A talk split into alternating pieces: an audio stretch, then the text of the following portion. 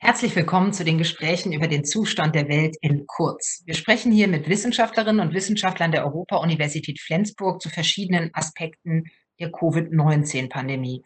Und heute wollen wir über die deutsche EU-Ratspräsidentschaft sprechen. Die beginnt am 1. Juli und ist natürlich von den finanziellen Herausforderungen der Corona-Krise geprägt, obwohl Brexit, Migration, Klimaschutz und Digitalisierung auch immer noch auf der Agenda stehen und obwohl die USA und China ja auch immer noch da sind. Die Herausforderungen der deutschen EU-Ratspräsidentschaft analysiert für uns heute Uwe Pütter. Er ist Professor für empirische Europaforschung an der EUF. Hallo, Herr Pütter. Hallo, Frau Fischer, ich grüße Sie.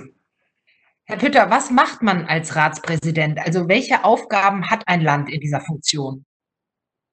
Ja, das ist schon äh, ganz lustig im Namen vielleicht. Man könnte sagen, Deutschland ist Ratspräsident oder eine Person, vielleicht die Bundeskanzlerin ist Ratspräsidentin, aber leider ist es nicht so ganz einfach, sondern genau genommen hat äh, Deutschland als Land die Präsidentschaft des äh, Rates der Europäischen Union. Und das ist ein Gremium, in dem die Mitgliedstaaten durch ihre Ministerinnen und Minister vertreten sind. Und die Bundeskanzlerin als Regierungschefin sozusagen ist genau genommen eigentlich äh, außen vor. Äh, sie ist sozusagen nur insoweit äh, involviert, als ähm, dass sie das Kabinett führt, aus dem diese äh, Ministerinnen und Minister kommen. Und deren Aufgabe ist es in Brüssel während der sechs Monate, wo die Bundesrepublik die EU-Ratspräsidentschaft hat, Sitzungen zu leiten, und äh, eben halt oft auch im, im Vorfeld und im Nachgang zu diesen Sitzungen ähm, Entscheidungen vorzubereiten. Das ist eigentlich die wichtigste Aufgabe einer Ratspräsidentschaft. Dazu kommt noch, dass es ein unglaublich großes bürokratisches Unterfangen ist, weil diese gesamten Sitzungen organisiert werden müssen. Und jetzt vielleicht noch eine Besonderheit in Corona-Zeiten. Normalerweise findet das eben halt in den Räumlichkeiten des Rates der Europäischen Union in, in Brüssel statt. Es ist ein großes Gebäude, in dem es jede Menge Sitzungssäle gibt und jetzt in dieser Ratspräsidentschaft wird sicherlich vieles virtuell stattfinden müssen, was auch eine Herausforderung ist. Also wenn man das alles vorbereiten muss, äh, diese Ratspräsidentschaft rotiert, dann bedeutet das, man muss sich als Land darauf vorbereiten. Wie macht man das? Ja, das ist tatsächlich ein riesig aufwendiger Prozess, der viele Jahre im Voraus geplant wird. Ähm, Erstmal könnte man denken, wenn man die Ratspräsidentschaft hat, äh, kann man sich sozusagen darum äh, kümmern, wie die Tagesordnung dieser einzelnen Sitzungen aussieht. Aber das ist eigentlich gar nicht so beliebig, auch wenn jetzt aktuelle Themen wie eben halt die Corona-Krise oder andere Ereignisse immer wieder dazwischenkommen und dann auch das Geschehen bestimmen, ist es eigentlich so, dass die meisten Themen, die bei diesen Sitzungen der Fachministerinnen oder Fachministerräte besprochen werden, wie Justiz und Inneres zum Beispiel äh, oder Transport äh, und was es noch für Themen gibt, wie Umwelt zum Beispiel, die werden von, sind von langer Hand vorge äh, vorbereitet. Und das liegt alleine daran, dass sich viele Themen im Rat um Gesetzgebung drehen und diese Gesetzgebungsverfahren, die dauern eben halt eine Zeit und der Rat auch als Institution ist eine der Gesetzgebungsinstanzen der Europäischen Union, entscheidet aber nicht alleine, sondern immer zusammen mit dem Europäischen Parlament und das Ganze auf Vorschlag der Europäischen Kommission. Und alleine dieses Geflecht von Institutionen bedeutet, dass man eben halt mehrere Jahre im Voraus eigentlich ungefähr sagen kann, was so die Themen sind, die eine Ratspräsidentschaft äh, betreut. Und darauf bereitet sich dann eben halt ein Land ähm, äh, vor, in dem eben halt äh, Beamtinnen und Beamte in Berlin in diesem Fall sich mit den Dossiers vertraut machen und dann gemeinsam mit der EU-Kommission und dem Ratssekretariat, das ist sozusagen die Verwaltung des Rates ähm, bei der Europäischen Union in Brüssel, äh, diskutieren, welche Themen eben halt in diesen sechs Monaten äh, durchgenommen werden in den verschiedenen Räten ähm, und äh, so ergibt sich dann ungefähr die Tagesordnung und die wird dann eben halt durcheinander gebracht oder ergänzt durch eben solche aktuellen Themen wie die Corona-Krise. Zu der kommen wir ja gleich, aber vorher nochmal die Frage, wenn das eben alles so langfristig ist, sehr bürokratisch, sehr eng getaktet, worauf hat sich denn dann Deutschland in seiner Ratspräsidentschaft, die jetzt sechs Monate dauert, äh, vorbereitet auf ein reguläres, langfristiges Thema? Also eines der wichtigsten Themen, die äh, die deutsche Ratspräsidentschaft äh, ähm, oder mit der sie sich auseinandersetzen muss, und das wusste man eben halt schon äh, vorher, ist der mittelfristige Finanzrahmen der Europäischen Union. Und zwar ist das so, dass der Haushalt der Europäischen Union äh, mehrere Jahre im Voraus äh, geplant wird. Jetzt wird äh, für den Zeitraum 2021 bis 2027 20 sozusagen so eine Art Rahmenhaushalt geschaffen, der dann so eine Struktur vorgibt und die dann nicht jedes Jahr wieder neu verhandelt werden muss. Und eben halt, weil die Deadline äh, 2020 ist, also das ist das letzte Jahr unter dem alten ähm, Rahmenprogramm oder Rahmenhaushalt, muss es äh, jetzt in den nächsten sechs Monaten bis zum Dezember zu einer Entscheidung äh, kommen.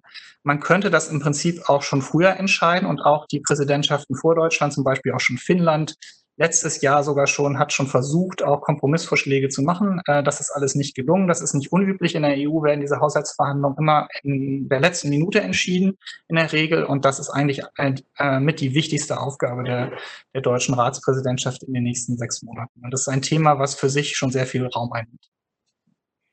Jetzt kam äh, zu diesem Thema, äh, zu diesem planbaren Thema das Unplanbare, was ja auch mit Geld äh, zusammenhängt. Äh, Angela Merkel hat gesagt, die Corona-Krise stelle die EU vor eine Herausforderung beispiellosen Ausmaßes und sie wirbt für Solidarität und Zusammenhalt in Europa. Und äh, das meint natürlich auch äh, finanziellen Zusammenhalt.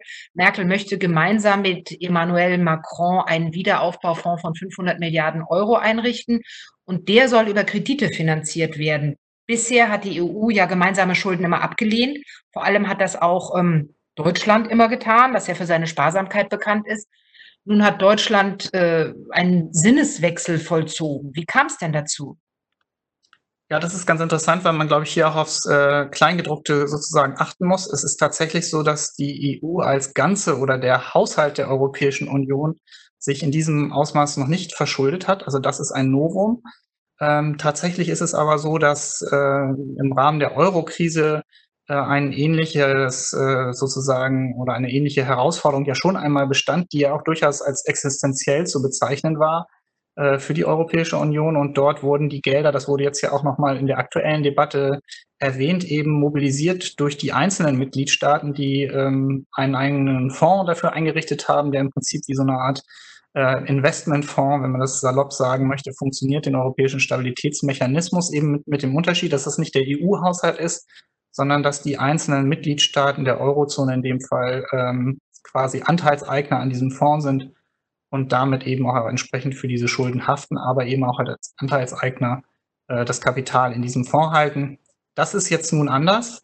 Und äh, der Sinneswandel in dem Sinne ist sicherlich auch dadurch äh, nochmal ähm, befördert worden, äh, dass die jetzige Konstruktion den Vorteil hat für die einzelnen Mitgliedstaaten, dass zunächst erstmal diese Schulden nicht als Schulden der nationalen Haushalte äh, erscheinen, sondern eben halt, das wird eine Belastung des EU-Haushalts sein, der dann, die dann auch in Zukunft abgetragen werden muss, aber eben halt auf den Büchern der Europäischen Union steht und nicht äh, direkt in äh, dem Haushalt äh, Deutschlands oder Frankreichs zum Beispiel oder anderen Ländern erscheint.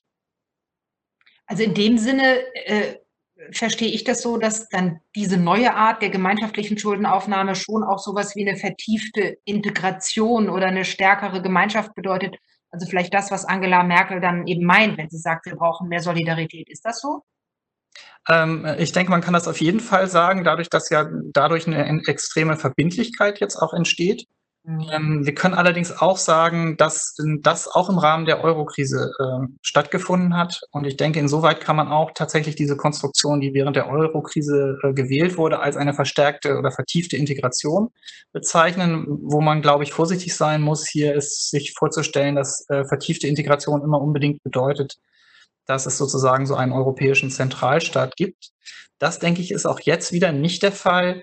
Tatsächlich ist es so, dass das Geld äh, im EU-Haushalt dann ja auch zur Verfügung steht und auch dort ausgegeben wird.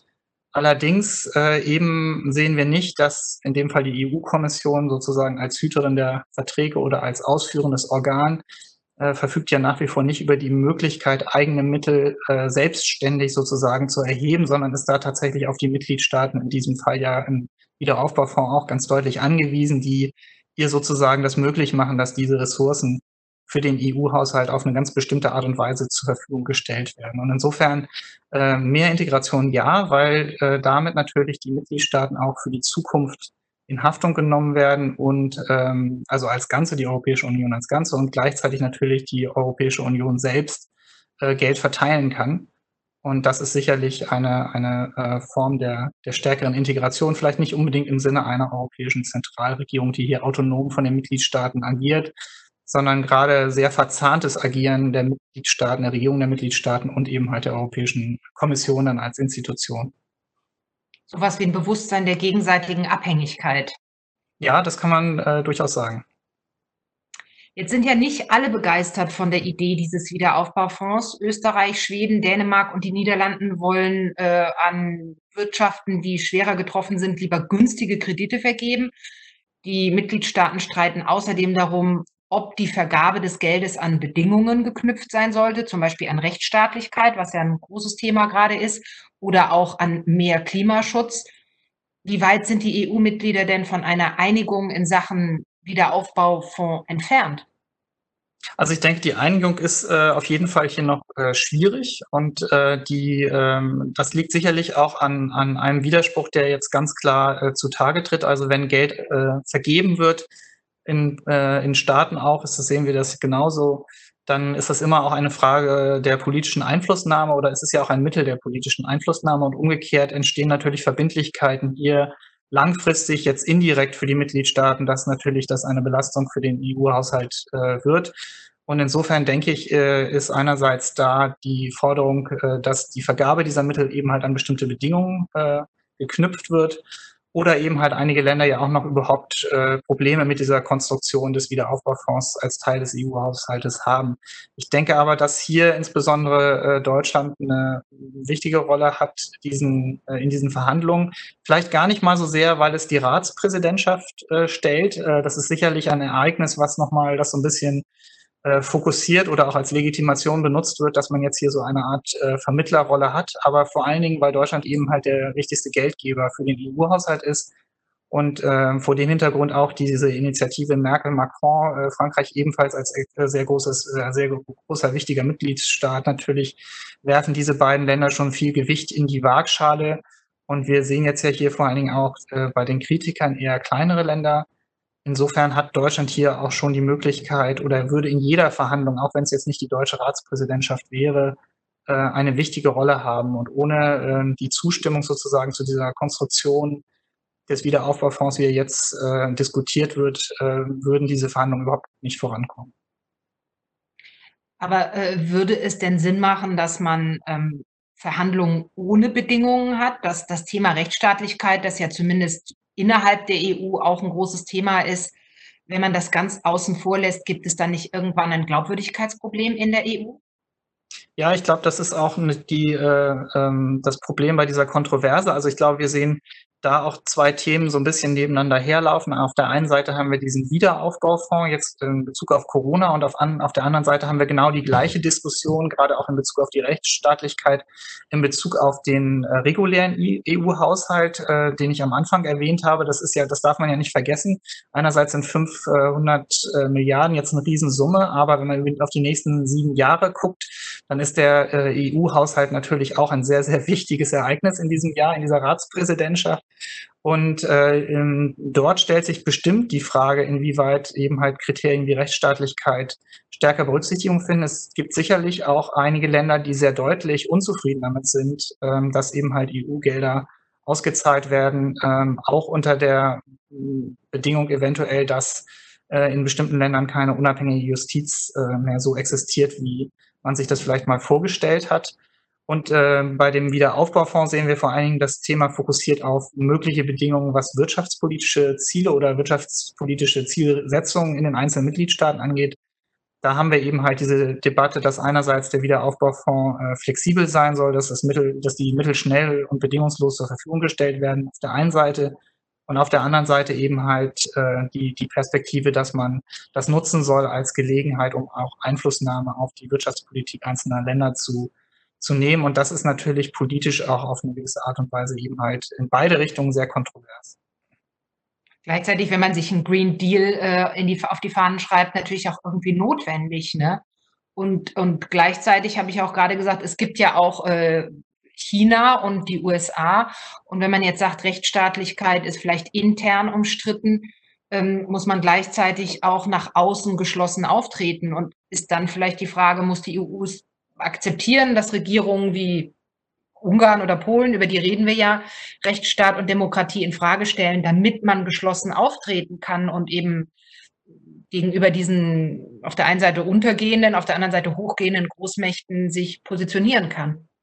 Also ich glaube, diese äh, Frage für die EU, inwieweit sie Einigkeit erzielen kann, die ist in allen diesen Themen äh, gleichermaßen da. Und ich glaube auch gar nicht mal, dass ähm, sich jetzt gerade, was die Frage der Rechtsstaatlichkeit äh, angeht, das so darstellt, dass ähm, wenn man hier sozusagen Kompromisse macht, dass dort dann auf der anderen Seite zum Beispiel im Bereich der Außenpolitik Einigkeit leichter hergestellt werden kann. Wir müssen ja auch sagen, dass äh, wir gerade im Bereich der Außenpolitik, äh, zum Beispiel Beziehungen mit Russland, jetzt ganz äh, konkret in der näheren Nachbarschaft oder jetzt halt dann auch mit China, wir ja nicht unbedingt Einigkeit zwischen den EU-Mitgliedstaaten haben, sondern wir haben da auch eher Prozesse gesehen, wo die äh, Einigkeit erodiert oder untergraben wird.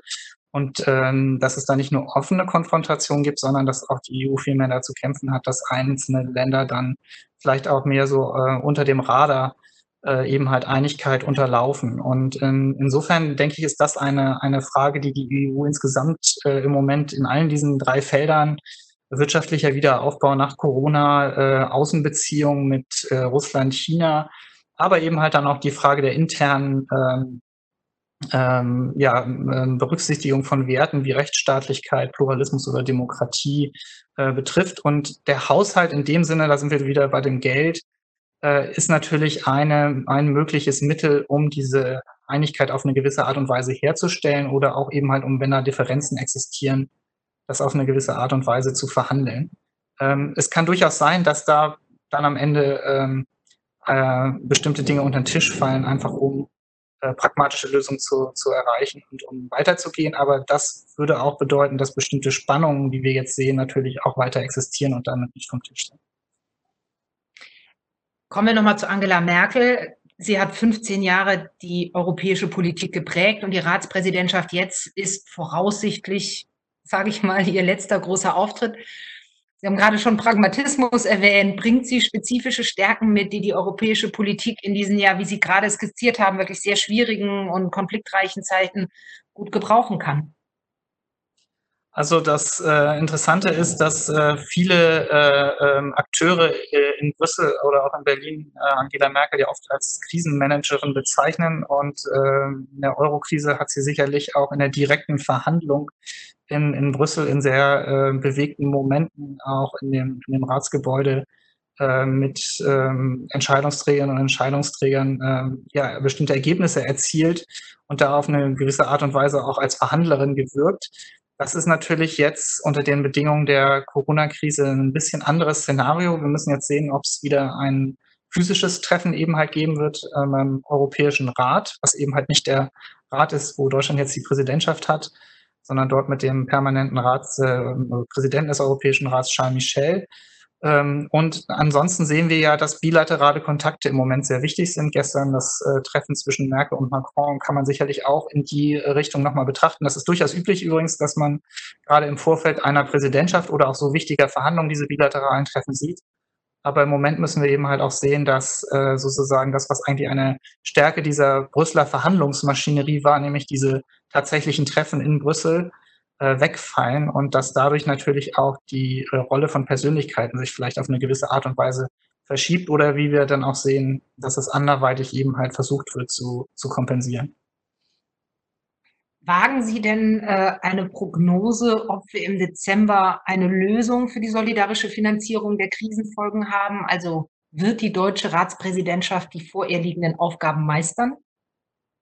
Also ich bin vorsichtig optimistisch, dass äh, sowohl der äh, mehrjährige Finanzrahmen als auch eben halt dieser Wiederaufbaufonds in irgendeiner Form äh, beschlossen werden, eben halt in den nächsten äh, Monaten.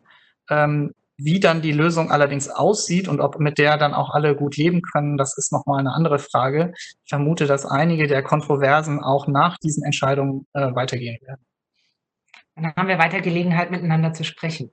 Vielen Dank, Herr Pütter, für das Gespräch. Danke. Tschüss.